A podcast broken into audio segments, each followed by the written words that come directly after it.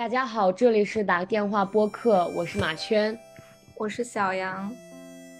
今天这一期呢，就是我们的母亲节特辑，我们和各自的妈妈聊了一下天，然后讨论了一些想法，主要是以问答的形式。我也是非常希望大家可以借这个机会和自己的妈妈简单的说说话，或者是讨论一些问题，也不说局限于什么形式吧，就。嗯，可能打个电话关心一下妈妈，或者是有可能的话，可以，嗯，借此节目不是，对，借此节目，嗯，更了解妈妈最近的内心想法吧。我们不是还有打算做一个，嗯，我们的感受吗？因为我们现在已经都各自录完了和妈妈的节目，然后。要不我们就简单的在这里分享一下你有什么感受吧。我觉得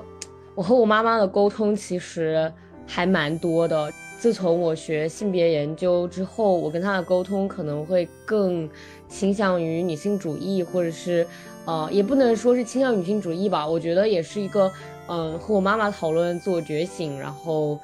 性别意识方面的问题。就是可能在我学这些东西之前，我和妈妈讨论都可能就是比较。更加生活化一点，但是我在学这个之后，我跟我妈妈讨论，可能会有一些穿插在这种，呃，性别意识啊之类的。然后今天我跟我妈妈的这个聊天呢，我觉得，嗯，我有，嗯。以下几点感受，就是首先，我觉得母女这种关系还是非常神奇的，而且是非常的牢固的。在某种意义上来说，我甚至会觉得它是最牢固的一种方式，就比起呃什么母子啊，或者是夫妻啊这样。因为我觉得我们同为女性，然后嗯，她孕育了我，然后我呢又。成长为了另外一个女性，但是我们又是这种同根生长的这种感觉，而且，嗯，我觉得。在不断长大的过程当中，也是一个更加理解女性、更加理解母亲的这样的一个过程。包括我觉得我学啊这些东西，或者是一些女性主义的觉醒，我觉得很多时候我们都是以自己和妈妈作为参照物的，去想说这样的事情我妈妈是否有经历过，或者这种事情我妈妈是否也啊在遭受着。就是我觉得这也是一个嗯，他们可能不自知，但是也是我们的一个启蒙吧。然后第二点，我会觉得说。嗯，就是和妈妈的沟通上，嗯，还是会有一些思想上面的，嗯，也不能说也没有到沟壑那种程度，但是也会有一些，就是也会有一些这种碰撞缝隙吧。对，这种碰撞，就是我我也不会说我妈妈的想法不对，因为我觉得我很难去改变我妈妈的一些想法。虽然我觉得，嗯，她已经有在被我影响，但是我觉得让我妈妈彻底的成为一个，嗯。非常坚定的女性主义者，我觉得也是很难的一个原因，也是因为她的处境比我更加复杂。她已经成为了母亲，成为了妻子，但是我还是一个非常纯粹的呃独生女性，所以我们两个的处境也是很不一样的。这个这个也是一个很现实的一个问题，但是我还是觉得和妈妈的沟通是一种很好的，嗯。女性主义的实践吧，就是你可以看到那些理论的东西，在一个更复杂的处境下，它能够它是怎样的去被运用，或者是呃被听到。然后我觉得总的来讲，我觉得和我妈妈还是一个非常好的一个沟通状态，就是呃，我觉得和我妈妈的关系也是一个较为理想的母女的关系吧。对，然后借这个机会，也是跟我妈妈进行了一些较为正式的这个沟通，就是可能平时都是一些比较琐碎的日常的，然后穿插的一些，但今天可能就是一个。很正式的一个对谈，我觉得这种方式也是非常好的，就是可能两个人都会更加嗯去措辞一些自己的表达呀，然后也会更加的让人有呃思考的空间吧。对，嗯，是的，其实我嗯觉得就是也是一次，因为我我们这个也是第一次，就是和妈妈录制播客，然后。我妈妈首先是表示她很开心有这样的机会，也像，嗯，你提到的那样，就是说我们之间肯定是有很多很多的不同的。就虽然说母女关系是，呃，连接非常紧密，但其实，呃，我们我们毕竟都是个体嘛，所以在一些事情上面的想法，还有一些价值观上肯定是会有差异。我就在我们的聊天当中，就我就用了“鸿沟”这个词。我有时候是真的觉得我和我妈中间有沟的那种感觉，但是我觉得有时候就是接受这种差异的存在，然后去理解对方作为一个个体，因为她不仅仅是作为你的妈妈存在在这个世界上，她还是一个。就他也要发展自己的关系网，然后和不同的人进行交流，还有就是工作这种各种各样的事情。所以说，我觉得沟通很重要的一个原因就是说，你花时间去倾听对方是怎么想的。虽然你你们可能不会有一个什么所谓的共识，或者是，呃，互相都非常同意对方的想法，但是至少你们知道对方是怎么想的。不要求你们去拥有对方的想法，但是你至少就是听到他的想法，然后留出这样的一个空间去和他进行交流，然后再保留自己的意见。我觉得这个过程也是挺珍贵的，因为有时候落到生活当中，很多事情会是一个非常琐碎，然后非常鸡毛的状态。比如说在这个聊天当中，我和我妈就聊到一个非常小的事情，就是我有时候。回家之后，鞋子可能会放在旁边，就不会收进去，就这么小的一件事情，但有时候就是会激起我们两个之间的一些碰撞。就是我觉得说，啊，我在家我就不想那么的，嗯，就是我也不会记得这些事情，但是我妈妈就会觉得说这个事情会让她很心烦，呃，可能就是通过这样这样的沟通交流，也是一个在一个相对正式的一个场合去聊，可能看似很小的一件事情，但其实会让你们知道对方的想法，也会让之后你们的一些交流。可能会更加顺畅，因为你们已经进行了这样的一次沟通，并且你们之后也可以多次进行尝试进行这样的沟通。如果说，呃，你们之间的矛盾也好，或者是嗯不理解也好，是有可能被消融的话，我觉得进行这样的交流还是非常有帮助的。然后，对个人来说也是一次非常好的体验吧。对，就是我这次跟我妈妈的对谈，我还有一个很大的感触就是。嗯，和妈妈的沟通当中，我们不应该觉得女性主义是绝对正确的那个类型，就是我们不，我们不应该把就是理论的这种东西，就是嗯，把它当做更加正确，然后更加适合所有人的一个这样的东西，就是因为我觉得妈妈她有她自己的。包括你刚刚也说，他有他自己的，他是他是他的个体，就他我们要允许他有别的想法，或者是他有跟我们不一样的想法，我觉得这也是 OK 的。就是可能我们在跟别的人沟通，或者是在跟一些嗯学术方面的人，就是我们需要沟通，我们需要碰撞，我们需要强硬的表达自己的想法。但是我觉得和妈妈的沟通，可能更多是一种就是寻求。嗯，一种求同存异吧，就是这个词虽然说很简单，但是我觉得确实这种状态，就是你没有办法去跟妈妈去有一个这种，就是我我我输出我的观点，然后你必须要同意，然后你就是立刻给我成为一个女权主义者，就是这种感觉，就是就是我觉得我真的会有时候会不自觉这样，就真的很想让我妈妈去，就是站在这种女权主义者的角度去思考问题，但是对我妈妈讲确实更复杂的一个处境，所以我觉得这也是一个我需要去注意的一个点吧。比如说讨论到生孩子这件事情，就是我也很明确，就是很明显的感受到，就是我会去问我妈妈说，我觉得如果我不想要孩子，就是我觉得我。不需要这个孩子，那么你觉得这样是 OK 的吗？就是我妈妈会说，这是你现在想法，你说不定会改变，或者是她觉得你如果真的不想小孩，跟我也没有关系，但是她还是觉得生小孩是一个呃很很好的很好的一个这个经验。然后我说，那你不觉得嗯会有很多伤害？她觉得这些伤害都可以通过运动改变。那你能说什么呢？就是就是你也只能说好吧，就是嗯就是她能意识到运运动的好处也也行吧。就我甚至也觉得说妈妈也需要一些。东西来安慰自己，就是，或者是说妈妈也需要一些东西来，呃，找到认同感。你如果真，你如果跟他说生孩子就是不对的、不好的，或者是嗯，就是不可逆的，那，那对于他来讲，这也是一种伤害，对吧？我们为什么要用自己的这种东西来伤害妈妈呢？所以我会觉得说，那我也接受他的这个观点，或者说我也只能就是说，OK，那我现在反正我现在只能说我坚持我的观点。就是我们两个并不会去强求对方，嗯，接受自己的这个东西很重要，对，对，而且我觉得这里有一个非常不平衡的一个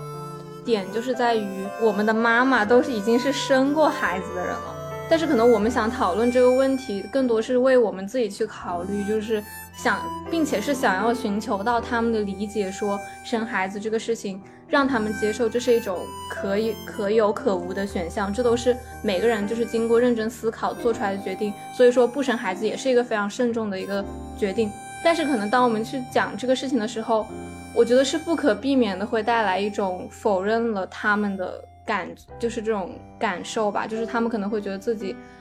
嗯，部分的被否定，因为，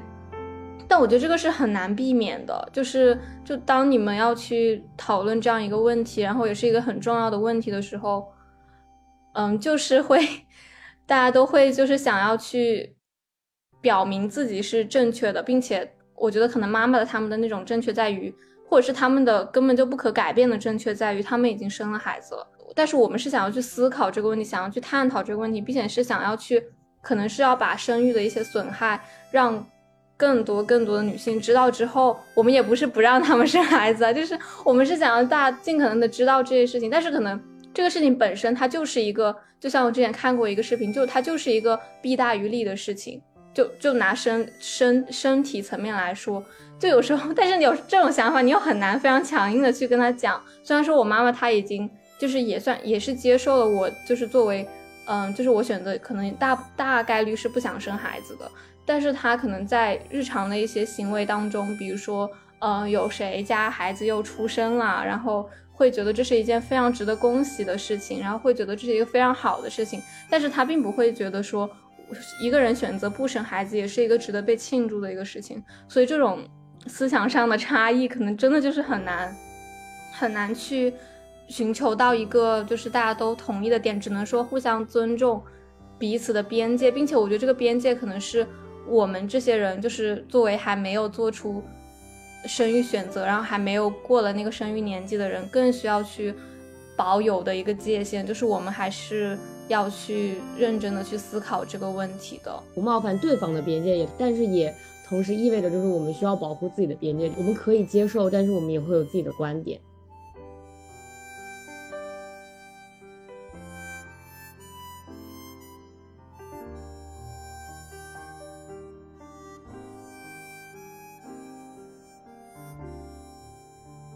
先请我的妈妈做一个自我介绍。大家好，我是大三，我是小杨的妈妈。然后你对于自己还有什么要介绍的吗？我很开心参加这次节目的呃录播，这是他做播客以来第一次和他一起做节目。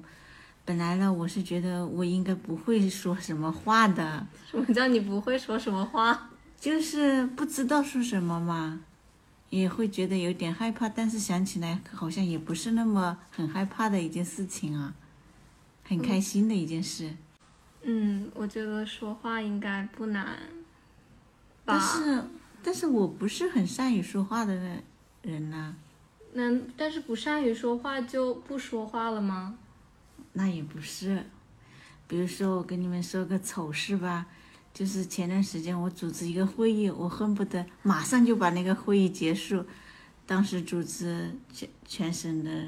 全省的一些同事开一个会，我就感觉到很尴尬，我生怕我自己的声音，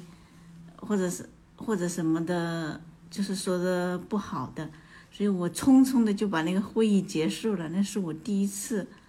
主持那种会议，是线上还是线下？线上的其实就是一个腾讯会议，我都不知道怎么说，所以我也很惊讶，可能是因为，呃，女儿给我的鼓励吧。我也没有给什么鼓励，我就是跟你讲。因为因为我就是觉得跟和他在一起录节目会很开心，但是我其实跟同事工作也很开心的，但是我就莫名的紧张，这点还好吧？那你为什么会紧张呢？你自己该做的事情都做好了吗？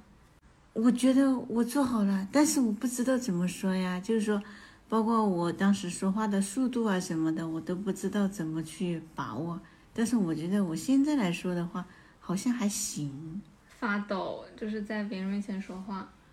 我生怕别人听到我的声音一样。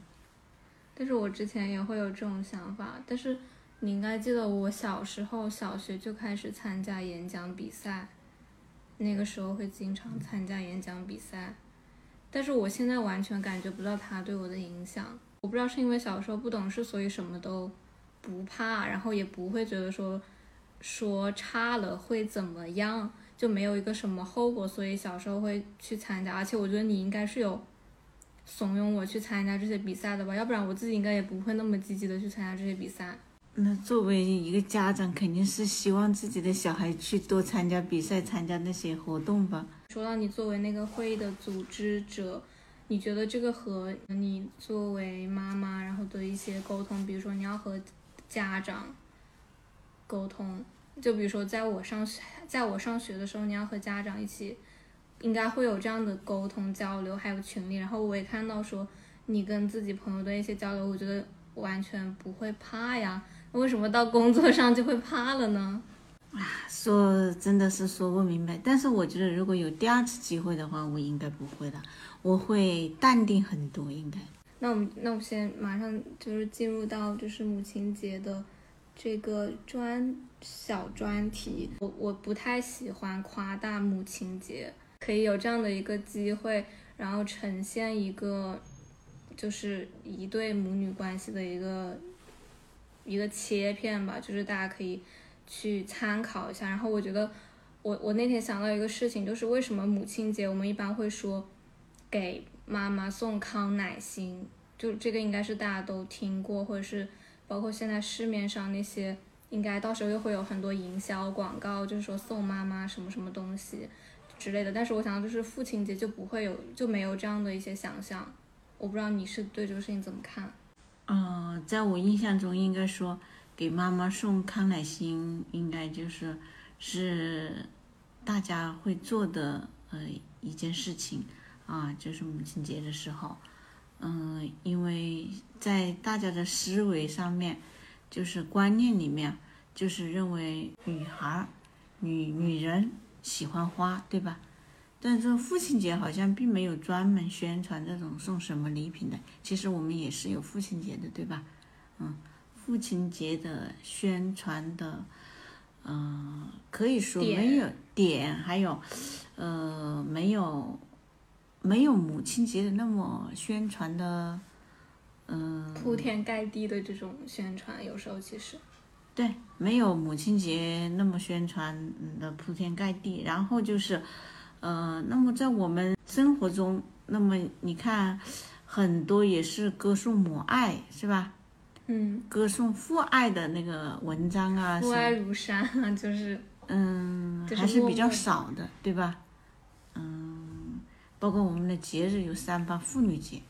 也是作为女女女性的，哎，作为女性的一个节日，男性呢好像没有他们专门的节日。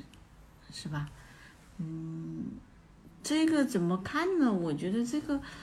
这个事情跟大家的一个是社会面的，一个是个人面的。那么我们作为个人面的话，作为家庭里面的话，那么在父亲的节日给父亲送祝福或者送礼物，我觉得这个也是完全可以做到的，并不是说非得要这个社会宣传了才。才会去做，对吧？给你的父亲打个电话，或者呃送个小礼物。不要在这上面讲这些东西，我不是很想听到。就是对，我也不想在这个节目里呈现什么对父亲的尊重，还有一些这种，嗯，给他呼吁大家给父亲打电话，我完全不提倡。我，而且我也不，包括我也不提倡，就是说你如果母亲节到了，你就一定要按照大家的。就是大家的惯例，或者是要一定要去做什么？我觉得这个只能是你发自内心的去做一些事情，而不是说因为节日去表达一些，因为别人都表达，但是你自己就好像被绑架着一样去表达。我觉得这个是完全不必要的。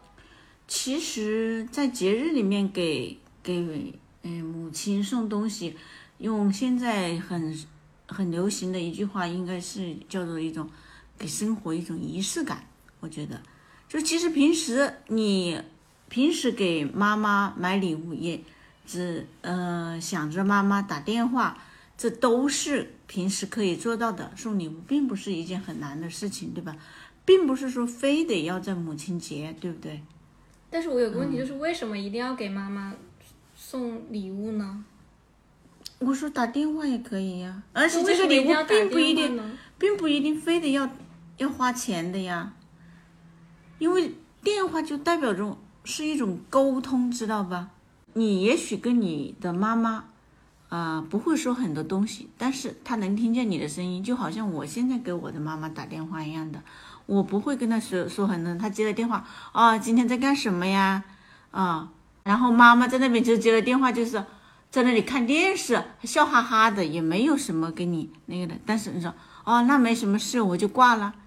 对吧？但是但是我觉得就是说，这个电话打过去，我的妈妈是开心的。嗯，我觉得肯定是存在这样的母女关系，嗯，对啊，存在这样的相处的还算和平，然后比较友好的母女关系，但是肯定也存在很多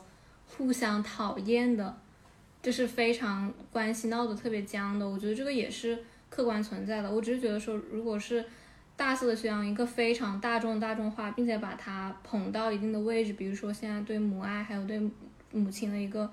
有一种神话，或者是要去在节日里面不断的去强调这些事情，我觉得会让一一小一小部分可能跟自己的妈妈相处没有那么顺畅，没有那么呃愉快，然后或者是没有那么嗯、让自己舒服的人，会去怀疑自己说为什么别人他们的相处如如此的顺畅，然后他但是我和我妈妈为什么就不能这样？我和我妈妈为什么存在那么多矛盾？我和我妈妈为什么就讲不到一块儿去？包括我我我前几天看一个播客的评论区，因为那个应该也是讲母亲还有女儿的一个节目，就会有一些人分享说，他听了这期节目之后，他就跟他妈妈发，但是同样还是觉得说他们两个不在一个世界。我觉得这样的情况是完全存在的，就也没有必要说两个人因为是母女的生理上的关系，就一定要去相处的非常非常融洽。我因为我觉得各种各样关系的状态都是存在的，好或者不好，这些都客观存在，所以我们不不应该去过分的去歌颂，或者是把某一种母女关系视为一个榜样去谈论。我觉得母女关系怎么说呢？不是说你非得按照别人的什么榜样去做，每个人有每个人的，呃，就是不同的一种，嗯、母女关系，对不对？那么就说，而且每个人在不同的年龄段跟他的母亲也有不同的关系。那么就像我现在，呃，应该说是四十多岁了，对吧？我的女儿也可以说吧，嗯嗯，也二十多了。我记得我那时候在在二十岁参加工作的时候，我跟我的妈妈关系闹得特别的僵。我甚至还说过，我以后要杀死他。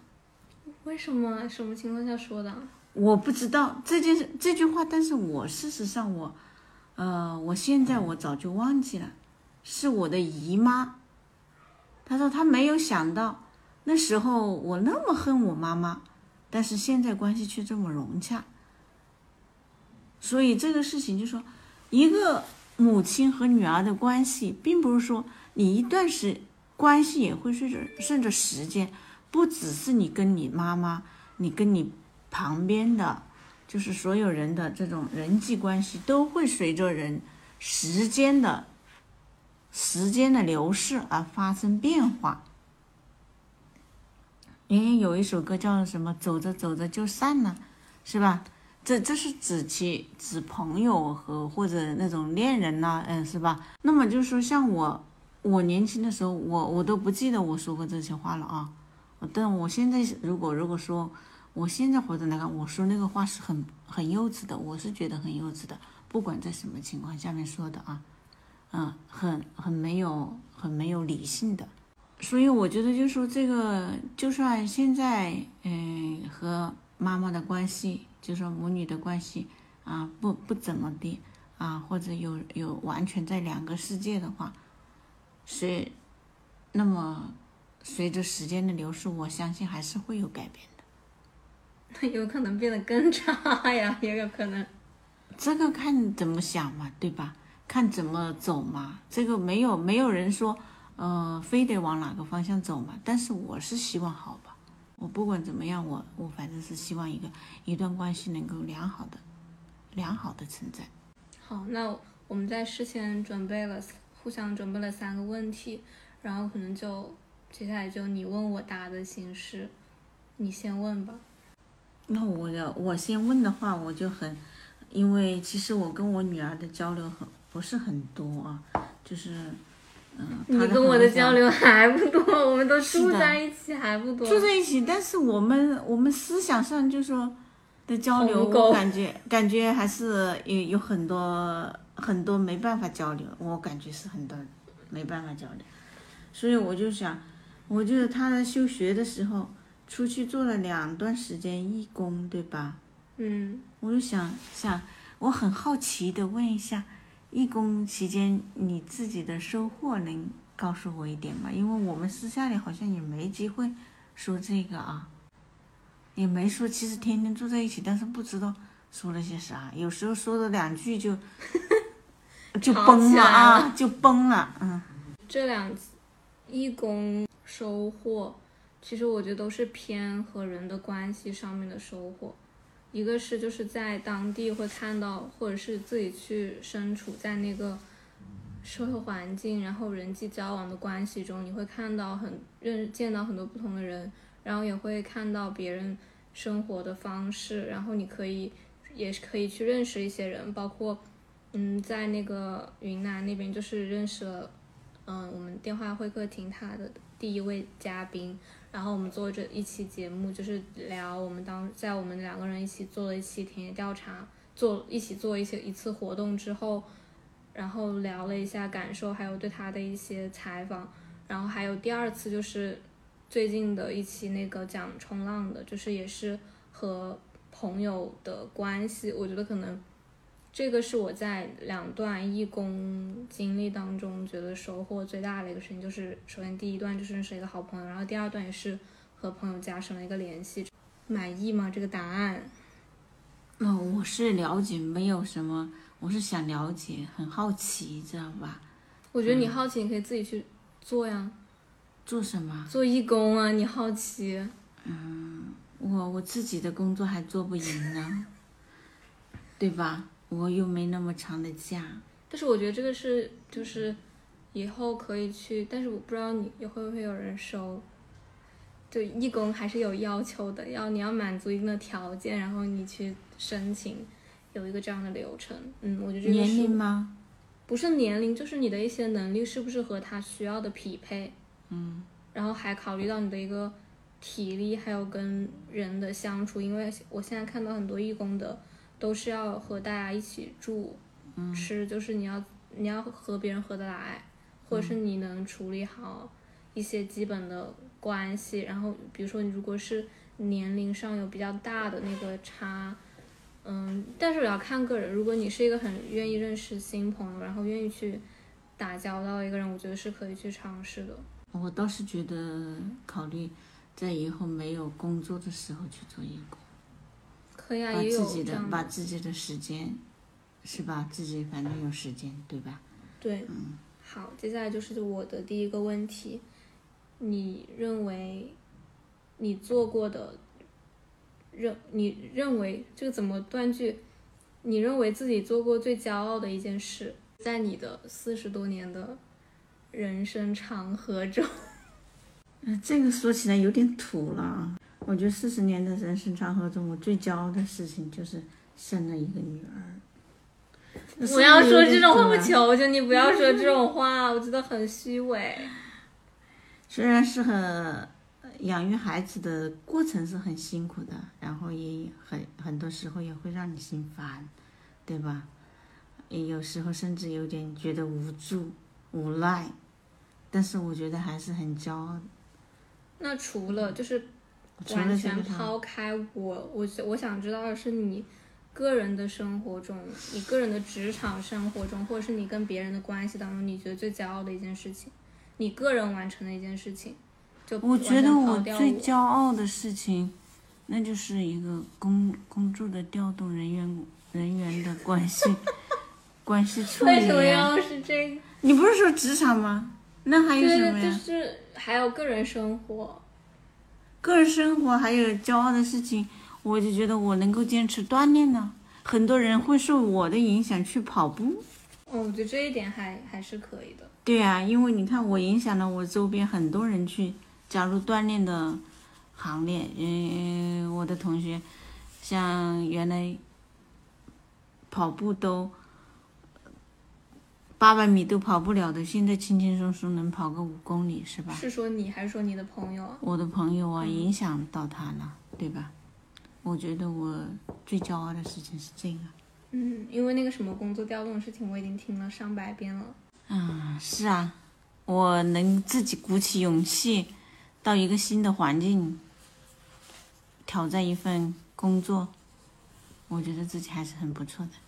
嗯，我觉得这个还就是算合格，就至少不是说一个，因为我觉得你把我当做一个你最骄傲的事，就有一种把我物化的感觉。哦而且而且我长成这样是我自己的努力啊，又不是，就是好像说的是你就是整个塑造了我的那种感觉，但其实我自己也付出了很多努力啊。而且我最骄傲的事情也不会说什么，我你是我妈妈，是我最骄傲的事情，我就不会说这种话，嗯，对吧？你肯我觉得是要在个人的生活当中去找到一些意的，我觉得影响别人确实是一个还挺不错的一个，至少是你个人直接去跟别人打交道，然后你去对别人产生一些积极的影响，这个还算得上是可以让你骄傲的事情。那你就是你的第二个问题是什么？我的第二个问题就是，我很想了解一下你现在对冲浪这个运动的想法，因为这是私人问题吗？因为因为之因前为我觉得那期节目已经讲了很多了，还是说你听了之后想知道更多？我想知道更多。其实我一直很希望你能坚持某项运动的啊，瑜伽也好啊，或者什么，啊、你小时候打乒乓球对吧？还有游泳对吧？啊、这些这些运动我都希望你能够坚持下去。因为因为确实，嗯、我觉得运动给人带来的这种这种感觉是很不一样的，坚持运动。嗯但是在你呃喜欢冲浪之后，我一直有一种想法，就是说这项运动不是很现实，但是我们还是你还是去试了，是吧？对吧？为什么会觉得不现实？因为你会不会觉得是你之前的思想太？就是因为这个需要在受环境的影响吧，对吧？你要住在海边，但是这个你是可以去选择你的环境的呀。但是但是你住在海边，你有没有？你你现在就是说，现在也没有那个环境去给你，对不对？就说你现在最起码现阶段是不可能搬到海边去住的嘛，对不对？这项运动，而且冲浪这项运动，就是说，它应该是需要很多时间去训，呃，去练习的，对吧？很多其他的运动也需要很多时间练习啊。你想要做好的话，但是像游泳啊，或者乒乓球啊，或者那个的话，你是有基础的。我没有基础。但是我觉得这就有一个很大的问题，就是你可能会，我不知道是从一个什么样的角度去替我考察了，说哪项运动是我们不是替你考察的，我我只是的，我我可以去做的。我项运动是就是有一种不在我可触碰的范围内的，就冲浪就是那个在那个可触碰范围之外的一个东西，所以你会觉得它不现实。虽然我也觉得它不现实，但是我不是说就是我以后不能去做这个事情。我是觉得我以后可以继续去尝试这个事情，所以我不会觉得它不现实。我是觉得说现在现在条件有限，我也我也接受条件有限，嗯，我也没有我就说很紧急。现在现在条件有限，那么是否有其他的运动选择呢？肯定有其他的运动选择，我难道就是除了冲浪我就不运动了吗？这个坦而且白了，而且我真的不喜欢，就是我不知道，可能我的确是感受到一些打乒乓球给我带来的快乐，但是那种快乐并不是纯打，就不是说那种练习可以带给我的快乐。就因为我之我之前也在很小时候在那种乒乓球队待过，我就会觉得那种练习其实是很枯燥，然后是被安排做一些事情的。包括我学，其实我小时候学什么都是你安排的，对吧？就是学羽毛球，或者是去游泳，好像可能是我自己本身有一点好奇加喜欢，想要去试，然后你也会帮我去安排这些课。但是但是好像到最后我要做出一个抉抉择，就是我要不要喜欢这项运动和我做出我自己判断的时候，你好像是不愿意接受的，就你会觉得你之前都付出了那么多时间在那件事情上面了，那你之后怎么你怎么不继续做这个事情呢？包括还有我这小学学小琴也是的，你为什么不继续做这个？但是我就是觉得这个事情的本身让我很痛苦。就可能还没有到痛苦那么严重，就是你不想你你不能你不能享受做这件事情啊。就我觉得不做一件事情的一个对我来说一个很重要的原因就是我不想做不享受做这件事情，那我就不做呀。我为什么要去为了坚持，为了为了什么去做？我现在可能偶尔就是比如说在外面如果碰到有打乒乓球的机会，我可能想去玩一下。我觉得有一个基础还是挺好，就是你一下就可以上手，包括其他的球类运动或者是。游泳就是你你会游就挺好，因为会游泳也是一个对我来说是一个学冲浪的一个可以打底的一个事情，就是我知道我不怕水，我可以游泳。那但是我也不喜欢去练习游泳啊，我也不喜欢在游泳馆里游。说实话，就是可能以后我我也许会喜欢在游泳馆里游，但是目前我是不想去游泳馆里面游的。包括在在这次去海南之前，我其实你也知道，我好几年都没有游过泳了，就我就是不喜欢那种感觉。然后我觉得我喜欢冲浪也是因为我觉得就是在大自然里，然后你你就是你直接的跟那种外界接触的那种感觉，而不是说在一个馆馆里面去花很多时间在里面。啊，那我了解了。第二个我的问题，你讨厌我吗？灵魂拷问。你是你在哪些时？你可以说出五个讨厌我的时刻，以及为什么？五个讨厌你的时刻啊。真的是灵魂拷问啊！第一个时刻就是回到家，鞋子往那个入门口。不要说这么详细。那那是什么嘞？就是你的一些感觉，你讨厌我。好，你说吧，你说吧。就是我鞋子没有放回到那个鞋柜的下面，然后这个事情让你讨厌我。我觉得很烦，很烦，嗯。嗯，我觉得我对你也有很有时候会有这种感觉，就是你的一些东西没有放回去的时候，我也很烦。那我们两个能够互相改正一下吗？但是我真的不喜欢。不喜欢什么？就是我我不喜欢别人来，我一种就是我要去活活成别人的标准一样。你的标准就是把那个鞋子放进去，但是我觉得放在门口是 OK 的。挡路啦！就明门口又不是只有一，又不是只有很窄很窄。我其实我，那请问你在那里，请问你做义工的时候，那个归位是什么？归位那个是在工作环境呀，就是有一个根，就是你在工作环境，你在办公室跟你在家里的感觉一样吗？我在办公室是为了之后的效率，就是能有能提高，然后你要去跟别人合作，你要去维持那个整洁，但是你在就是你在家里就一个鞋子放那里，就可能要被你说，然后要被你讨厌。你你觉得这两个事情能一样吗？就是在工在在工作场合和在家里，我觉得是一样的呀。我喜欢家里整洁一点吧。我也喜欢家里整洁点啊。对啊，那你喜欢在这种很小很小的事情上不断的揪着我。不就是不就是一个些一些细节组成的吗？对吧？是一些，但是那个细节我觉得没有关系啊。而且鞋子放在门口，我出来之后，我要出门的时候，我也就可以直接穿。我又不我又不是会那种。堆很多鞋子在门口的人，我就放一双鞋子在门口。在我眼里，就一双都不行。就像那种，就是我们不可逾越的鸿沟，就这件事情，我不喜欢别人就是教着我去做一些事情。你可以自觉的去做呀。我不喜欢，那你说就好像就好像你有时候说我吃东西吃的太快了，对吧？那是因为你的，那是因为你是吃的太快了呀。嗯，我吃的太快了，你的你的想法就是，嗯。对那个不好，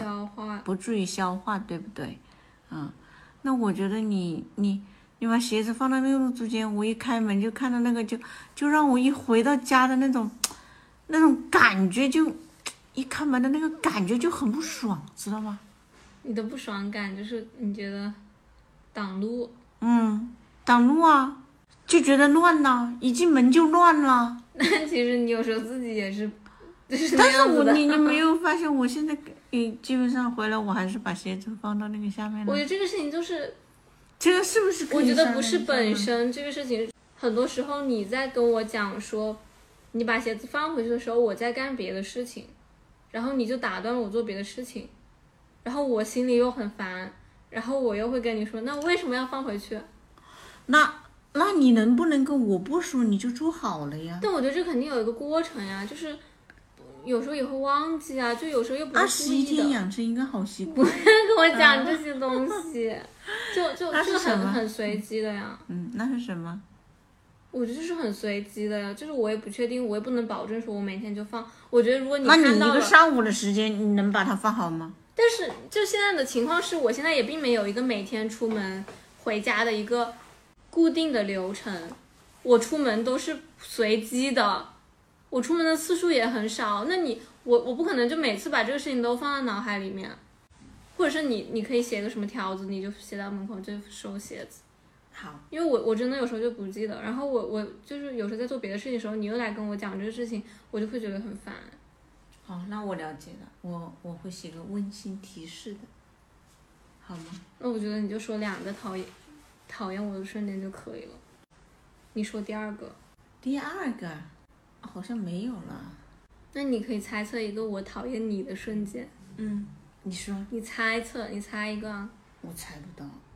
就是我大声说话的时候是吗？也不是大声说话。我有一个感受是烦，但是我只是觉得很烦，但是我可能没有对你这个人讨厌。我觉得我的是什么时候呢一？些感受就仅仅是很烦，嗯，就是可能我在做一些事情的时候，然后你要我去做别的事情，就是不能打断你的，对，就是你你可能但是我不知道你在做呀。就是你在喊别人之前，你先看一下别人在干什么，你先看一下我在干什么。我我能看吗？什么叫你能看吗？就是比如说你坐那边，你如果拿对啊，你你我坐在我坐在那个你的三米远处的话，我在你看到我在看什么东西，这是你能识别出来的噻。就你看到我在看一个手机，或者说你看到我在看一个平板、嗯看一本书，这是你可以识别出来的状态那。你看手机是是是看无聊的嘞，还是看什么的？这个你就不要看，只要我在看手机，你就不要喊我，就是不要打断我，因为如果你判断出来，你就最好不要来随便的去干扰我。也许我在看一个很重要的东西呢，或者是我在看一篇文章，而且很多就是你喊我的事情都是一些小事，什么是小事？就比如说？就是我觉得大事你可以提前跟我说啊，我又不是一整天都在干别的事情，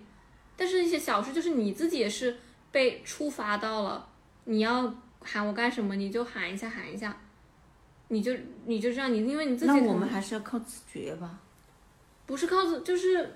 不是靠自觉，就是我，因为我们生活在一个屋檐下面，嗯，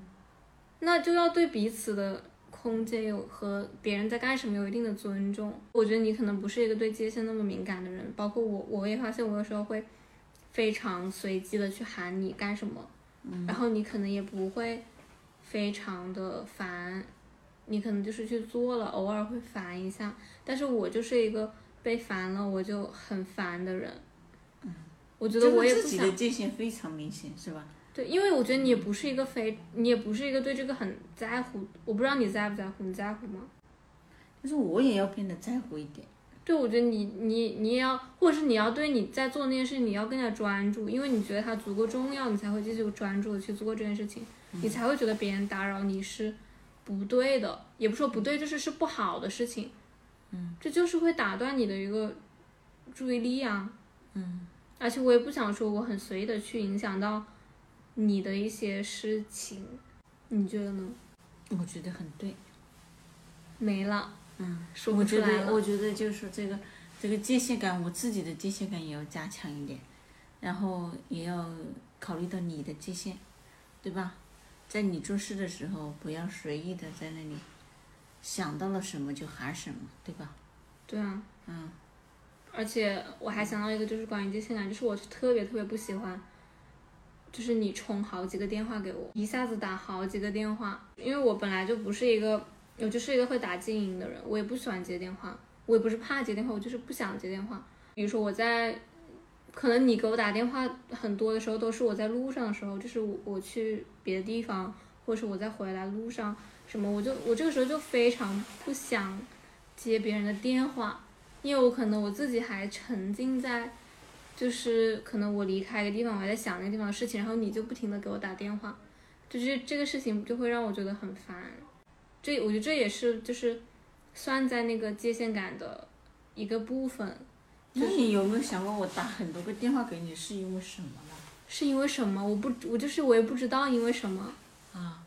我觉得没有什么，就是你要那么急着你要跟我讲什么，你可以发个微信刚好跟我讲，我回你一个消息就可以了呀，就不需要那么直接的打电话。现在大家的跟朋友之间的交流，我我也是，就是微信上发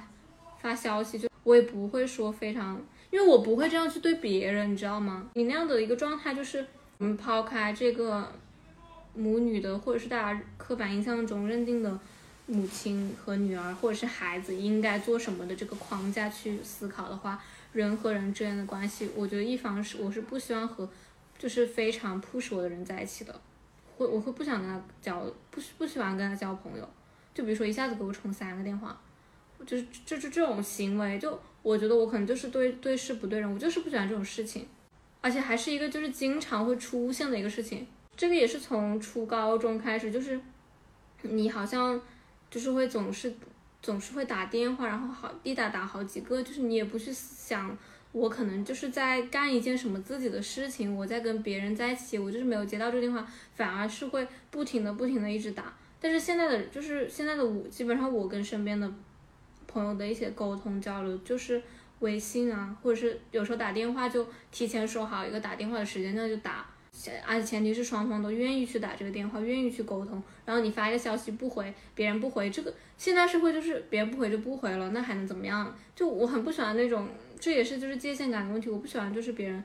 就是急着去找我要什么东西，要我去回应，我只会想我想回应，我自然就会回，我自然就会告诉你。我如果我我想告诉你的话，我就会告诉你，就不需要有那么多逼迫，或者是那么多非常紧急的去推着你去做什么事情的那种感觉。其实我并不是，我应该想，我如果反复的打电话给你，是因为想，应应该是很久没没打你电话了吧。但是为什么很久没打一个人的电话，你就要不停的打他的电话？但是你没接，我就在打呀。你没，我没接，就是我没接，或者是我挂断了。那你有没有一种可能，就是我暂时不想接呢？你有想过这种可能性吗？嗯，那这个我都没想。那你觉得存在这样一种可能性吗？嗯，我现在觉得也有这种可能性。就是就是我暂时不想接。但是我觉得我们两个是不是可以说好，嗯，什么时候打电话呢？那我觉得这个要取决于当时我们的状态，想不想打电话？我觉得想，我就给你打电话。嗯，那我怎么知道你当时的状态呢？好啦，我觉得你想给我打电话就给我打吧。对，然后或者我想接你电话我就接了呀。嗯。我不想接，我不想接，可能就是我自己在干什么事情，或者是我当时就是不想接电话。如果之后我想打，那你打我电话的时候，你有没有想过我的嘞？我上班的时候。你也可以挂断我的呀。啊，我今天给你打了一个电话，你没有接，然后我也没有再去打你的电话呀。我是吗？我有我有给你打八九个电话这种行为吗？也没有。我有吗？你有啊，就经常查一下，查一下是有啊，记录有点夸张啊。就是可能是有过八九个的，但是很多就三四个，就是我也不是很喜欢这种勾这种去好像。人丢了的这种找人的方式，你知道吗？是感觉人丢了。就是我不想接电话，就是你不要等同于人丢了，好吗？就是如果联系不到，嗯，就这种事情就不是，就不是这样子。那第三个问题，我想我看你现在在看一些职场方面的一些课程呢，我想了解一下你你是怎么想的呀？因为在以前好像感觉你。你不愿意走入职场呢？什么意思啊？我没懂。就是意思就是以前感觉你就是想想自己做事是吧？不愿意走入一个。其实这个职场怎么讲呢？也有可能是一个公司的环境，对吧？嗯。也也有可能是呃一个人一个人单独的环境，对吧？嗯，最近你你要我看那个那那个那个课程是什么怎么想的呀？你是说我是什么什么想法，还是我想让你看是什么想法？我是想了解一下你是怎么想法，不是说是想让我看是什么想法。我觉得我的想法其实很简单。当时买那个课是因为我。非常信任的一个博主，他推了这门课，他是就是做这个课的，就是主讲人的朋友，然后他也推了这门课，然后说买的话就是报什么什么就可以得到他的手绘手机壳，就是我现在在用的那个手机壳，然后那个手机壳我就特别喜欢，因为它是那个法语的是就是 we 的意思，然后我就特别想要，然后之前我就是也有参考过他们两个人的，就他们其实有个播客叫做茶蛋说，就是我有参考过他们两个人的几期播客，然后也听了一下他们的想法，包括之前他们有开一期副业班的课，就我觉得虽然我没有去上，但是当时有想去上，然后当时后来又看到这个，就觉得当时我也在海南，我觉得也没有什么特别急的事情，然后我就报了。然后当时我觉得听了之后，他们他算是直播课，然后我就当时的时候听了，我觉得还挺有收获的。而且我觉得职场，嗯，它就是一个你需要跟别人合作的一个环境，可能不一定是你要到一个公司里去怎么怎么样。你如果是作为一个自由职业者，你肯定也会有因为工作跟别人打交道的时候。然后那那，我觉得那个也算是你的职场，是的，就所以说没有人能避免掉这个东西。对，嗯，是你这样看，有些是在一个固定的单位，是吧？嗯，有些就是自由的，是吧？但是其实它都是在职场。只是可能某些人的职场不被某些人认为是职场，现在我觉得大家都会这么认为。就还是会有，因为但是你问这个问题的开始，不也是觉得说，我的意思就是说，这个职场不限定，呃，就是不限定要进入某一个单位，对不对？你自己做某一项事也算是一种职业，对吧？他也要走入到相关的那个一个厂里面，你你你是这么认为吗？他也要，他也要通过跟人的合作呀，肯定你是要通过跟人的合作啊，跟这个社会一些群体，就是产生这种就是因为你要跟别人合作，然后你要完成一些事情，我觉得完成事情可能是更加重要的，比起你跟别人合作。对，就你们要一起做一些事情，朝那肯定要交流沟通。应该现在好像说的就那像那种项目一样的啊，一个项目的完成，肯定有不同的人完成不同的阶段的事嘛，对吧？然后整个项目的呃完成进度啊什么的，我感觉这个就是作为个人的话，也有这样的事情呀，也有这样的职业的那个。那你怎么看待看待就是说，嗯、人和人之间的这种一个关系的，因为我感觉你以前好像，嗯、不 care 这些事情啊。现在也不怎么，什么什么叫不 care 啊？嗯就是不说，care 和身边人的关系，还是说什么？对，我觉得你我现在也不怎么 care 跟身边人的关系，我就觉得嗯关我什么事啊？别人的事情。但是你你这个就是说，你人际关系的和谐不是不不是能够有助于你职业的发展吗？但我觉得我不就是真的，我我我是不喜欢这样去想的。就如果说你把人际关系，我觉得人际关系就如果你纯把它理解为对你的职业发展有帮助的，你要分开来，你要跟你朋友那一块分开来。就我不会因为说为了人际关系好，我要去跟别人发展发展什么东西。我我跟别人玩的好就是玩的好，我们就一起花时间就花时间。但是他他他是不会跟职场，他可能也许在某一天会对我有所帮助，但是这不是我预设从别人身上得到的东西。不是说你要往别人身上得到什么东西嘞。我的意思就是说，比如说我们两个是合作的，是不是？我们两个关系好一点，是不是这个合作更更那个一点？但是也要看对方是个什么样的人吧，他的他跟你的价价值观是不是相符啊？那当然是要然后你你自己是有选择这个是否合作的余地的呀，你不对是说你对对不是说你一定要合作，然后你要跟别人一定要弄好关系，这种就肯定我不喜欢，反正。那不是这个意思了。嗯，那就下一个问题，你对未来有什么期待吗？这个真的还没怎么好好的思考呢。未来我就觉得，我就觉得第一个很重要的事情就是，因为未来还是要工作嘛。第一个就是我工作上面还是要做好吧，对吧？嗯，然后第二个事情，我觉得身体的健康要坚持锻炼，对吧？我觉得这这个说等于没说呀，这怎么没说呀？这不是这是这是期待吗？这算是，因为我觉得身体健康就是这种事情都是每个人都会期待的事情。那你个人更加偏计划方向的期待是什么？我可能比较想问这个。就比如说，可能我们现在，期待，比如说小时候大家都会问你长大之后想做什么，那现在就比如说有个人问你，你老了之后想做什么？我期待我的网球打得好一点和乒乓球，我喜欢乒乓球。我没怎么看到你打，我现在因为 没时间呀，这这是借口啊！怎么是借你口喜欢一？个事情，而且这个又不是那么不可得的一个事情。是啊，我所以说要时间去练呀。我还未来期待自己能够说一口流利的英语。到时候邀请你上我们的英文播客，你的英文播客搞了几期啦？三四期吧。咦，是哪一个呀？我好像之前关注了，但是后来又没看到啊。反正就你到时候英语说好了就知道了。哎呀，呃，再再给我看看呗，嗯，好。再推给我看看呗。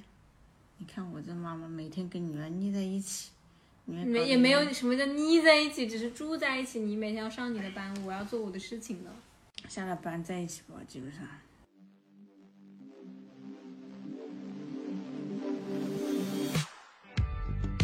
Take a look at my heart. You will know I'm terrified. Wish you could hear me now. 好，那那我们今天就录到这里，感谢大家的收听。谢谢大家，我好期待下一次再跟他们玩。下一次就是英文的那你就英语赶紧提升一下太期待了。Like I'm never gonna love never good enough. There's voices will never ever end. Now the lights fade and comes the darkest. Some sit and wait, waiting for the sun. And I see you again. Wish you could hear me now, but I don't know how, and I don't know how.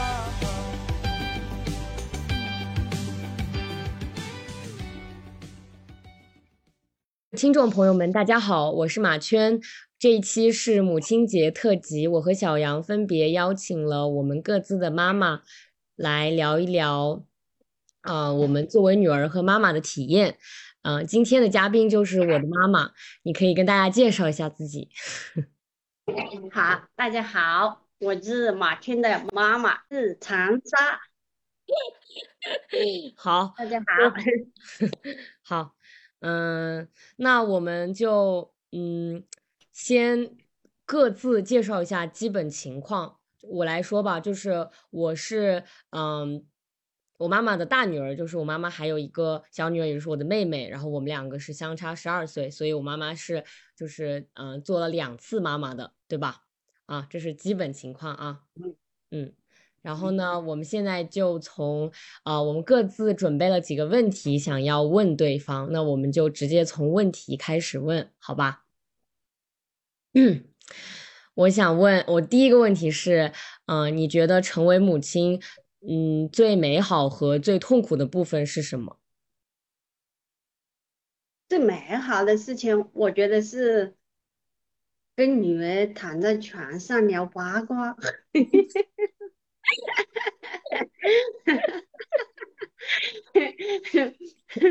我好像不是母女，好像是本类人，好像是同类女人，呃，女孩，我都变成是女孩了。反正聊女儿他们那个世界里面的那些八卦，我反正听得入迷。嗯嗯，就是他爸爸说你们，嗯，女儿的爸爸有时候喊我们，你怎么还不睡觉啊？还在聊。我觉得聊着聊着，我都不知道是什么时间了。觉得那个时候是最快乐的，忘记了年龄，忘记了时间，忘记了好像跟女儿不是母女，好像我们就是同类人，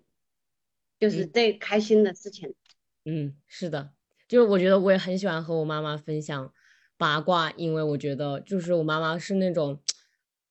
就是很轻松的人，就是不会说时时刻刻都想着要教教我什么，教育我什么。就是我感觉有时候跟我妈聊八卦，就是那种，而且我觉得我妈是那种很会给反应的人。就你比如说，你跟她说一个八卦，妈就会说真的吗？真的吗？然后你就会很想跟她说，你知道吧？就是你跟有的人说这种事情，她就会说啊还好吧。但是我妈妈就会说啊怎么这样嘞？然后你就会想继续跟她说，嗯 嗯嗯。最不好的事情就是，呃，孩子这么多年，因为现在是孩子上大学了嘛。但是最不好的事情就是孩子 怎么说呢？特别是在学校排名的时候 排的不好，嗯，就觉得那时候因为年轻嘛，带一个小孩就比较焦虑，就说啊，这个成绩能考上这高中吗？能考上中学吗？能考上大学吗？就考比较焦虑，就就这个时候就觉得，嗯，有点不开心，嗯，就是这这不舒服的事情就是这样子的，嗯，但是现在，嗯，我就没那么焦虑了，因为我毕竟带一个孩子了，因为原来的时候，原来的时候还是你们带第一个孩子没经验，就有这些感觉，现在我带第二个孩子就没有这种感觉了，觉得孩子是一场很长的马拉松。不会因为一次考试就会不开心，嗯，觉得没事，下次再来吧。所以我觉得有时候其实，在一定程度上，我挺羡慕六六的。就是虽然我知道，就是我作为第一个女儿，我肯定是就是获得了父母嗯最开始的爱，就是人都是这样嘛，就是你最开始就包括你自己也跟我说，你觉得就是在我身上付出的心血真的多很多，因为我是第一个小孩嘛。然后那个时候你也比较年轻，可能就是也有更多精力在我身上，就是我肯定也得到了可能在某种程度程度上来讲，比我妹妹就是更饱满，你知道吧？就是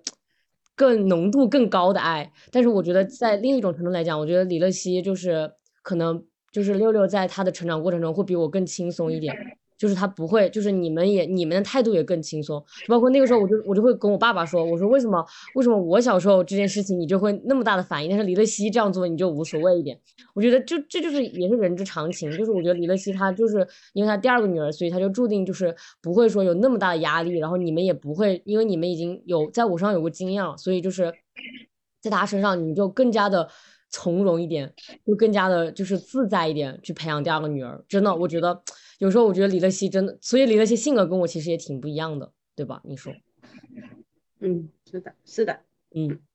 那我们就正好就是顺势到第二个这个问题，就是你觉得，嗯，第二次成为母亲，然后你觉得我跟六六，嗯，这种区别啊，然后你对培养我们的这个过程当中，你会有什么不一样吗？就刚才讲的不一样，我不那么，我就不那么焦虑了。我我也也通过学习，也通过你的成长过程，就觉得孩子的教育不是一时一刻，而是一个漫长的过程，就不能为了一时的，就是一点点没有搞得好的东西而焦虑。嗯，必须是一个长线。嗯，就别人说教育是一场马拉松，就哪哪怕现在我你有二十一岁了，我都觉得还是。我们的教育过程，所以说不会因为嗯一件事来评判一个小孩，一一一次成绩来评判一次小孩。其实你只要把孩子的这个嗯举的，就是嗯嗯大体上拿上来，不是啊大体上嗯拿上来就不会差很远。所以我在这个母亲节也也也告诉大家们，就不要呃。太焦虑，就是这个时候的心声。我也觉得，就是很，嗯，很不一样的地方就是，嗯，那你觉得就是我你在我跟我妹妹的教育上，你有什么就是非常具体的，你觉得有不一样吗？就是你对我们两个的一个方式上面，不一样的地方就是我可能对对孩子的第二个教育的话。就是心里的东西就会更清晰。原来在第一个的话，我好像就是摸着胡子过河，我不知道下一步怎么走。但是第二个的话，我就知道下一步怎么搞。就是说孩子的话就会，嗯，我就觉得像上初中、高中、大学，我好像有个清晰的路线，嗯，但是我带你的时候，我真没有清晰的路线。我包括培训，我都看，哎呦，这个家长搞了，我也会跟着去搞一下。但是我带他的话，别人去搞的那些，我觉得不适合他，我就不会去跟风。那小我年轻的时候带你的时候，我就跟着好像是跟着大步的走一样的，就好像，哎呦。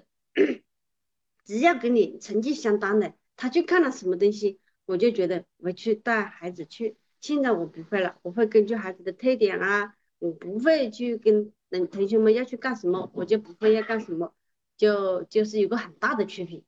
嗯，就是更有自己的看法了，是吧？嗯嗯，对，就会自己呃会根据自己的孩子走一条自己我心里很有底，他将来。要读什么高中，要读什么大学，我好像有一个清晰的路线，不会像到大大宅一样那么麻木。嗯，包括他最后读大学，我都觉得有点麻木。所以就是，这就是一个很大的区别。但是我现在对我大学非常满意。嗯，这是我这是孩子自己的努力，还是呃讲到就第二个问题就是说，呃，你说你我培养你最骄傲的地方，我觉得。我呃，你问过我，你是你培养你最骄傲的地方，我就觉得我大仔就是这个性格，自信，再就是说独立，再就是开朗，这就是我培养你最最最嗯最值得骄傲的地方。嗯，我也觉得，我觉得我觉得我的性格就是，对，就其实我觉得我的性格。就包括昨天，其实我在，就是我也在和肖南希聊这个问题，就是如果我们两个以后真的有自己的孩子，就是我们会怎么样去培养我们自己的小孩？就是因为我们也是，就是非常清晰的看到，就是我们和我们的同学们其实家境也相当，对吧？就高中同学们，然后呢，嗯，高中也是在同一个高中读的，然后呢，我们的老师也是一样的，就是各个方面都。如果算这种客观条件来讲，都差不多，但是我们很显然就走向了截然不同的道路，就是包括我们的想法也会很不一样，然后我们对看待很多事物的方式也会很不一样，就是，所以我们会我们在想，是不是父母的教育它就是有一定的，嗯。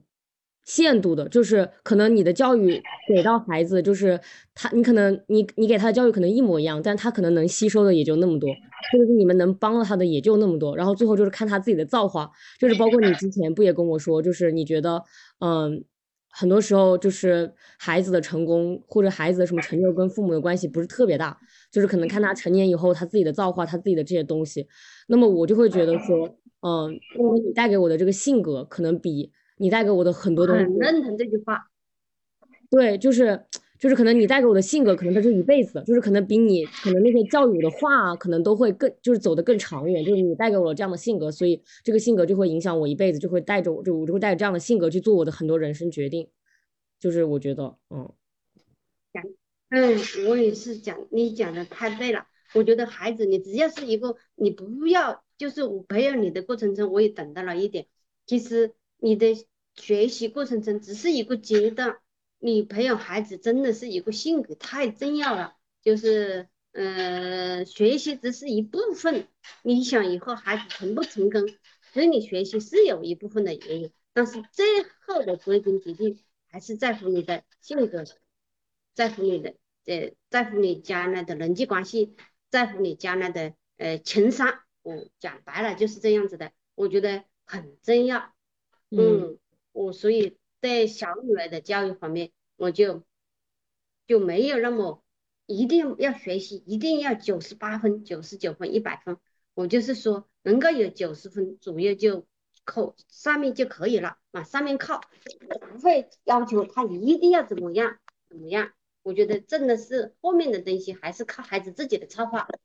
不是说你父母把他教育个什么样的人就。就教育一个什么样的人，还有一个最主要的问题，我说你父母要想要成为孩子的榜样，这一定很重要。这孩子不是教育出来的，是真的是跟着父母的这个性格呀，这个学出来的，榜样出来的。嗯，哦，学出来的，真的是这样子的。而且我我自己有更深的感觉，就是说我要什么好的地方，孩子就有什么好的地方，我有什么不好的地方，这个孩子他硬有，我不想他要有，他都有，没办法，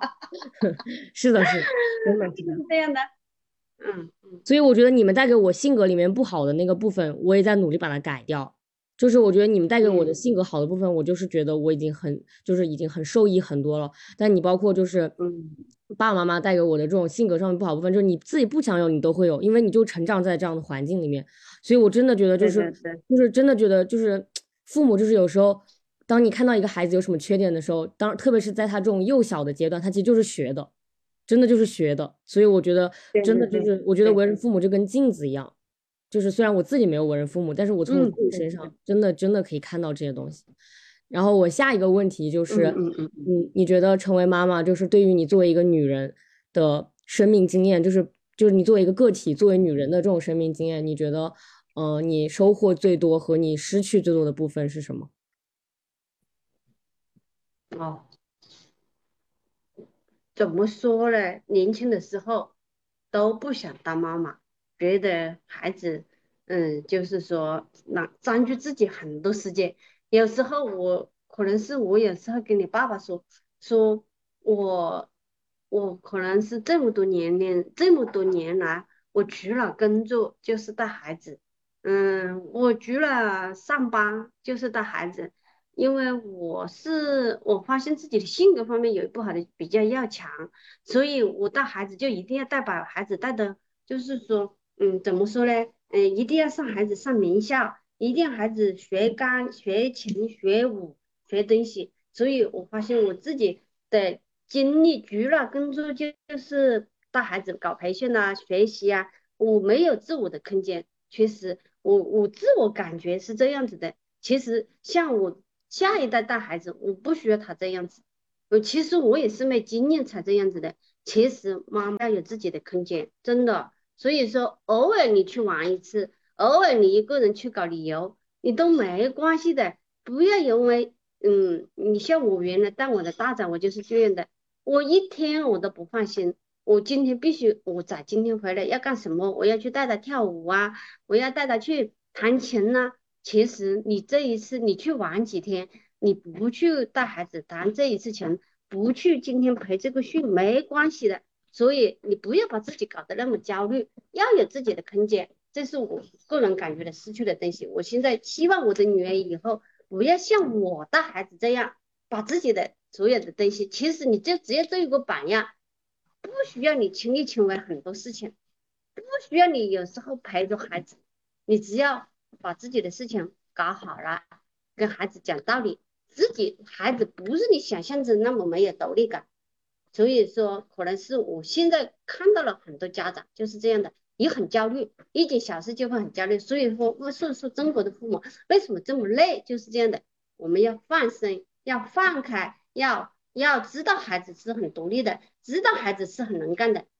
但但是我带带小女儿，我就明显感觉到，我今天想干什么，我就去干什么，我不会因为他今天的事情没做完，我就不去干什么。朋友喊我去玩。我也去，我原来真的不去的，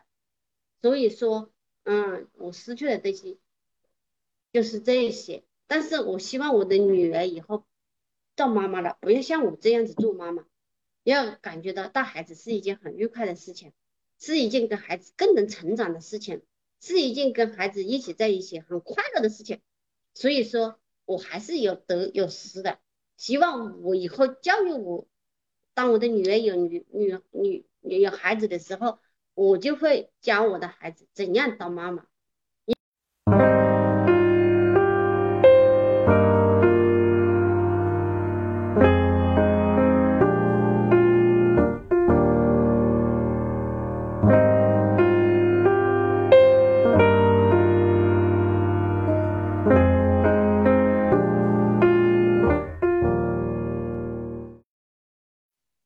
我有我有几个感触啊，就是我觉得首先，我觉得可能我嗯，就是不愿意，就是我现在不是跟你说我不愿意当妈妈吗？对吧？我觉得我觉得可我觉得有有一部分原因，就是因为我觉得我的出现就是剥夺了你一部分的时间、空间和你作为个体在这个社会上的价值感。就是我真的会觉得你是因为生了六六，然后就没有去工作，就是我觉得。这会对我来讲就是一个，我会觉得我会我会恐惧，我会说我生了小孩之后会不会就是没有我的生活了？所以我觉得这其实是一个不好的不好的影响。但是我又同时觉得有，就是我又同时觉得，因为因为因为你生了我，所以我觉得你会拥有很好的，就是我觉得我们两个这样的母女关系对我来讲是很理想的。就是我有你这样的妈妈，然后你有我这样的女儿，我会觉得现在我已经二十一岁了，我们两个就像一个就是互相就是在这个世界上互相支撑的最好的朋友一样。就是我们两个这种关系是任何的友情或者是别的感情，就是是不可以比的，对吧？就是我觉得，甚至我现在学了性别研究，我现在成为一个女性主义者，我觉得就是在某种程度上更理解你深刻的感，不断成长的过程，就是不断更加理解母亲，更加理解你作为女人的这样的过程。所以我会觉得，就是你你生下我，其实也是一种，就是生命的经历，就是因为如果你没有我的话，就是可能就是我就我们两个就不会有这样连接。就是我觉得，就是这是我的一个，嗯，挣扎的地方。就是我同时又想要想拥有自己的孩子，因为我觉得我们两个这样的关系，我想要体体验一遍。但同时我又觉得，就是我如果成为母亲，我会不会失去一部分的自我，或者是就是失去我想要去做，我就是想要去追求我自己人生的一个这样的一个呃可能性。然后包括刚刚你跟我说，你觉得。嗯，你在带我的时候，你在是呃，就是我我成长的过程当中，你就是觉得一定要在我身边，一定要陪陪着我，然后这样你才是一个好妈妈。其实我也觉得这就是一种嗯社会对女性的规训。然后包括我也很开心听到你说，你觉得现在带六六的过程当中，你就慢慢的不这样做了。我觉得这也是你的一个自我觉醒的过程，因为这个社会就是跟妈妈讲。你要做一个完美的妈妈，就要你要一直陪着他，孩子陪伴特别重要。就是你如果不陪着他，别人就会怪你。包括就是你就会觉得说啊，这个妈妈怎么不陪着小孩？这个妈妈怎么出去玩了？这个妈妈怎么怎么样了？但是我觉得，就是随着你的自我意识的觉醒和这个社会自我意识觉醒，大家对妈妈的要求就慢慢的可能会更加趋向于爸爸。就你比如说爸爸，可能他就带着你玩的最多，对吧？妈妈，妈妈要每天陪着他，妈妈要每天跟他讲讲题目，然后，然后导致小孩还会觉得不喜欢你，觉得你老是管着他。但是大家会很喜欢爸爸，所以我觉得这就是一种，其实就是也是一种，就是值得思考社会现象。就可能从你这个个体，肯定不止你一个人这样。我觉得我身边所有的孩子，我这一代啊，身边的妈妈都是这样，就是大家更喜欢爸爸，或者是大家觉得妈妈管管的更多，因为爸爸不管呀，爸爸就只需要带着你玩一下，给你零花钱。就是爸爸也轻松，小孩也轻松，但是累的是谁呢？累的是妈妈。所以我觉得这也是一种，就值得我们这一代女性进入，就是选择生育值得思考的问题，就是我们要怎么样带我们的小孩。如果我们真的选择成为母亲，不包括你之前也跟我说，你觉得可以不要有老公，但是你要有自己的孩子。就是这句话也让我去想了一下，就是为什么你会这样觉得？就是我会觉得说，你因为我觉得你你在你的潜意识里，你会觉得就是。母女的这个关系可能比夫妻关系更牢固，确实是这样，因为夫妻关系是可逆的，你可以离婚，对吧？但是你生育你就不可逆，你生下来就永远是你的孩子，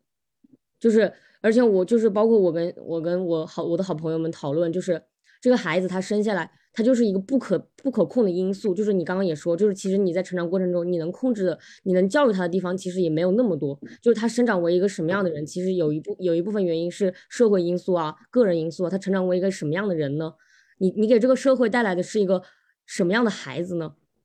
他又会给这个社会带来什么呢？就我觉得这都是我们不可控的东西，你明白吧？嗯，是的，很多问题。是的，所以说我希望你生了孩子一样，不像妈妈一样的。你其实可以给孩子更独立的空间，因为你我因为，其实我也是在，呃呃教育你的过程中也在学习，也在成长，知道就是到现在你还是觉得就是你有了孩子，就是还是你生命里非常必须的一个经验，是不？一个经历。当然啊，做到母亲还是要到母亲的快乐，知道吗？哦，我是说你和爸爸妈妈相处最快乐的事情是什么？我觉得我可能是那种就是，嗯，很擅长记忆快乐的事情的人。就是我我可能是那种就是可能特定的情况下我会想起那些就是你们就是让我不开心的事情，但是我觉得开心的事情就是占大部分的，因为我觉得你们总体的教育就是怎么说呢？就是嗯。比较轻松的氛围，就是可能小时候你会对我，有一些这个要求什么的，但是我觉得你就一直在我身边，这个感觉就是你在跟我一起经历这些事情，就是你没有说就是参加这个比赛，然后就会跟我一起参加这个比赛，就是我会觉得很多事情都是你跟我一起在做，所以我会觉得嗯还好，而且。可能人就是会淡化那些痛苦的东西，就可能我到现在，嗯，就是大部分都是，嗯，挺开心的事情吧。就是我觉得对我来讲，不说最开心吧，就是印象最深刻的事情就是，嗯，你记得高一的时候，就是对吧？经历了一段不太愉快的事情，然后当时我就是觉得我很想回家，然后呢，嗯，那个人说，呃，你现在不能回家，但是我就觉得你就是。呃，在下雨天，然后立刻来接我，然后就把我接回家。就我，就是我觉得这个事情可能你都不太记得清楚，但是我当时就是，我觉得那件事情就让我觉得我之后的所有事情，我都会觉得就是我妈妈是无条件相信我，然后无条件站在我这一边，然后无条件帮助我的那种感觉。就是，就是我觉得从那那那那，然后就是那一次之后，我就会觉得，嗯，我遇到任何事情，你都会相信我那种感觉，你知道吧？然后，然后我觉得还有就是我初中第一次喜欢别人，然后跟你说，虽然我知道你其实觉得不好，你觉得影响我的学习，但是你不不会讲我，就也不会骂我啊，也不会怪我啊，就是你就是就跟我，你也不会说什么，嗯，老是去讲我这些事情，就是我会觉得跟对我来讲，你是我的一个安全领域，就是我跟你说什么事情，你就是。嗯，会在那里，然后会跟会听我说，然后会接受我跟你说的事情，所以我觉得，嗯，这两件事情不能说是最快乐吧，但是是对我来讲，嗯，是就是在建立对你的信任，就对你无条件的信任上很重要的两件事情，最重要的两件事情，就是这两件事情就导致了我之后对你的很多事情的信任。就是我会愿意告诉你，然后会愿意分享给你。其实就长大以后，其实女女孩子不是，就是我们小孩长大以后是可以选择告不告诉父母。就是我觉得很多时候父母抱怨小孩不相信自己，不跟自己说，是因为他们自己没有让小孩信任他们，就是没有建立没有建立这种信任。但是我觉得你和爸爸其实我觉得你和爸爸是建立了这种信任的，就是我爸爸也会站在我这一边，就是。包括我长大以后，就是大学谈恋爱，就我跟我爸爸说，我爸爸也就觉得就是那多给你一些钱，然后让你不要，嗯，就是在别人面前抬不起头来什么的嘛，对吧？就是我觉得，就是我爸爸虽然说我肯定跟我爸爸在这方面没有跟妈妈那么亲密，但是我觉得我爸爸也给我一种就是我什么事情都可以找他，然后他会帮我解决这种这种感觉。就是我觉得，就是就是我觉得你们两个在这种大事情上面让我建立对你们的信任，我觉得是很重要的。就是我遇到问题不会说什么。先瞒着爸爸妈妈，然后觉得你们会骂我，会怪我。哦，虽然你们也会了，就是我觉得你你会，但是我觉得你现在已经好了。就我觉得小时候会让我觉得你会怪我，但我现在觉得你不会了。就我现在长大了，我觉得我现在真的遇到什么大事情需要解决不了的事情，我觉得就你们还是嗯，让我觉得最信任的人，就是最会第一时间找的人。嗯嗯嗯嗯嗯嗯，是的，所以我们也感到嗯特别兴奋。因为给孩子、给爸爸妈妈建立信任感这一这一话题啊，确实很重要，很重要。这就是亲密关系，孩子跟爸爸妈妈的亲密关系，在所有的父母的这这种感情中间是最重要的一环。你要问我的下一个问题是什么？哦，你觉得爸爸妈妈送你出国留学的感觉？呃，你作为你的爸爸妈妈送你留学出国，你觉得这种事情你有什么感触要说？嗯，我觉得首先就是我能拥有这样的选择的权利，我觉得是很值得，我觉得就是很值得感激的，就是因为我觉得这并不是一个大多数的选择，就是而且我甚至都觉得说，可能有一些跟我嗯成绩啊，或者是嗯各个方面都差不多的人，他们可能就因为没有这样的选择，所以。嗯，跟我就就是没有，就因为没有这样的选择，可能就可能就会丧失这样的一个嗯出去看看的机会。所以我觉得并不是因为我，就是我觉得在我能够出国就是这样的一个大条件下，我觉得其实我个人的努力，呃，完全是可以忽略不计的。就是我觉得完全是因为爸爸妈妈给了我这个选择，所以我可以出国。就因为我并不是那种可优秀到可以拿全额奖学金，或者是就是什么就是都不用父母去支撑的这种。这种孩子，所以我觉得就是在这种大大的条件下面，我觉得就是父母的努力，就是完全就是因为爸爸妈妈给了我这样的条件，所以我觉得这是没话讲，就是我觉得我很感激的事情。而且我觉得你们给我创造了这个条件之后，嗯，就是紧接着而来的是更多更好的选择，就是嗯，因为你们给了我这样的一个平台，所以我可能会有更多的时间，或者是更多的精力，我也可以接触到更多的嗯老师，或者是接触到更多的思想，就是这对我来讲是无价的，就是可能你们就是我觉得就就相当于你们用这个物质上面的东西给我买到了一个这种嗯。无无不不可以用价格去衡量的思想一样，就是我真的可以接触到很多很多不一样的思想，包括我觉得我也找到了我自己愿意一直思考的东西，我也找到了我感兴趣的领域，我觉得这东西都是，嗯，就是建立在你们给我提供的基础上，就是我觉得这种东西都是，嗯，很难得的，而且我觉得你们送我出国，我觉得对我来讲最大的受益的地方，我觉得真的不是。嗯，可能什么以后能赚很多钱啊，然后能什么住什么大别墅这种事情，我觉得真的就是我对我整个人的思维，对我整个人的思考的方式，然后对我看到的世界，然后对我如何关心他人，各个各个方面都产生了巨大的转变，就是真的是一种就像思想上的脱胎换骨一样，就是我真的觉得我到了一个全新的这种思考的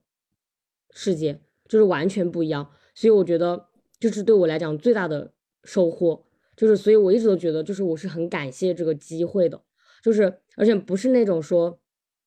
嗯，就是那种父母说你要感激啊，你要感激，就是我觉得，就是我有这样的，嗯，就是我有这样的机会来看到这样的世界，我都觉得这本身就是很值得感谢的事情。就是我真的觉得，有时候我坐在教室里面，然后听老师跟我讲这些东西，然后听我同学们讨论那些东西，我都觉得真的就是。嗯，非常非常值得感激的东西，就是我觉得我的生活目前来讲，就是我非常非常就是知足，然后我也觉得就是很满意。我觉得这都是因为我父母给我创造了这样的条件，然后我也觉得我很好的把握了这些东西，就是我觉得这是一个嗯嗯很难得的事情吧。就是总体来说，就是我觉得这些东西就是不能够用金钱来衡量。的东西就是就是你们用金钱给我创造出来的东西，都是已经不能用金钱来衡量，就是你们给我带来了更多的东西，就是更多的选择，更多的机会什么的。嗯嗯嗯，我们也不后悔是你出国，每个人出国的人，他都感谢这一段历程，感谢这一段，嗯，就是说自己在外面独立啊，自己在外面这种闯荡啊，给他的生命带来很多坚强，或者是。他敢做敢想敢做的这些品质，所以说我们也不怎么说呢，也也觉得生理去不是很正确的事情。嗯，确实是，我觉得确实非常正确。嗯，你之前还问我什么？你说什么？对爸爸妈妈最不满的地方是吗？是吗？是这个问题吗？嗯，不开心的是什么？嗯，对爸爸妈妈的在在培养过程中，肯定就是说，呃，对孩子有产生。因为有时候你认为正确的事情，孩子不一定认为正确。你的思维里面是认为好的，孩子就不一定是认为好的。所以说这个东西还是有的，不可能说作为父母你每样东西都是对的。但是我们我自己感觉还好，我不会很多东西强加给你。但好多好的父母还是强加给父母，我们偶尔也有，但是我觉得还是在。还是自己在觉悟，不会把自己的很多思想强加给你。嗯，我觉得这一点你们做的很好，就是在给我这种自由度上面，就是我觉得很好。就是我觉得完全，我完全不会，就是现在我做什么决定，我完全不会去想说我爸爸妈妈会不会支持我。我因为我知道你们肯定支持我。就是我觉得，就是我我的一些人生规划、人生选择上，我觉得你们肯定是给我百分之百支持的。就是这这一点确实，就是就是我觉得。而且我觉得你们这样也给了我一种，就是很怎么讲，就是很，就是更更加去思考自己人生应该做什么。就是因为你们不会给我规划这些东西，所以我就是会去思考我的人生应该怎么样。就是我并没有一个很很稳定的，就是说很，就是很一眼望到头的这种路线。就我爸爸妈妈从来不会说这种这种，对吧？给我规划这种东西，所以我觉得反而让我自己就对我自己想要什么样的人生更清晰。嗯。嗯，那我我来说，我觉得不好的地方吧，我觉得就是我觉得你，我觉得就是妈妈的话，我觉得可能是你对，就我觉得我一方面又可以理解，但是我一方面又觉得就是就是你对金钱的态度，就其实也挺影响我的。就是我觉得这就是你一方面给了我好的，一方面又给了我不好的。就比如说这个金钱方面，就是你因为你是就是一一家之主，就是你是管这个的，所以我觉得你对钱有那种忧患意识，我觉得是很正常的。包括我外婆就更不用说了，外婆是从那种年代过来的，我觉得很正常。但是我就就是一方面，我觉得就是你你这个钱的这个问题，就是你。给了我一个很好的榜样，就是我觉得人是需要节约，就是需要有这种积蓄，然后需要给自己一种这种忧患意识。你包括疫情，对吧？就很明显，就是说没有积蓄的人确实是活不下去了。然后呢，但是我觉得一方面呢，就是我觉得你有时候会有一点点，嗯，矫枉过正，就是让让我有一点一，就是嗯，我也不能说有压力吧，但是我就是会有一点。我觉得我花我自己的钱的时候，就是就是我花我自己的时候还好，但是我一旦就涉及到我要跟你说，然后花你的卡的时候，我就会有一点，就是心里不舒服，就是我也不知道说不清楚，就是那种紧张，就是那种 紧张不敢的那种感觉，就是我觉得这是一种矫枉过正，就是同时又给了我一个，嗯，就是可能不要乱花钱的这种好的方面，但同时又有一点就是太太过了。我觉得我爸爸嘞，就是给了我一个。喜欢教育别人的 这种不好的习惯，就是有一点，因为我觉得我爸爸其实性格很强势，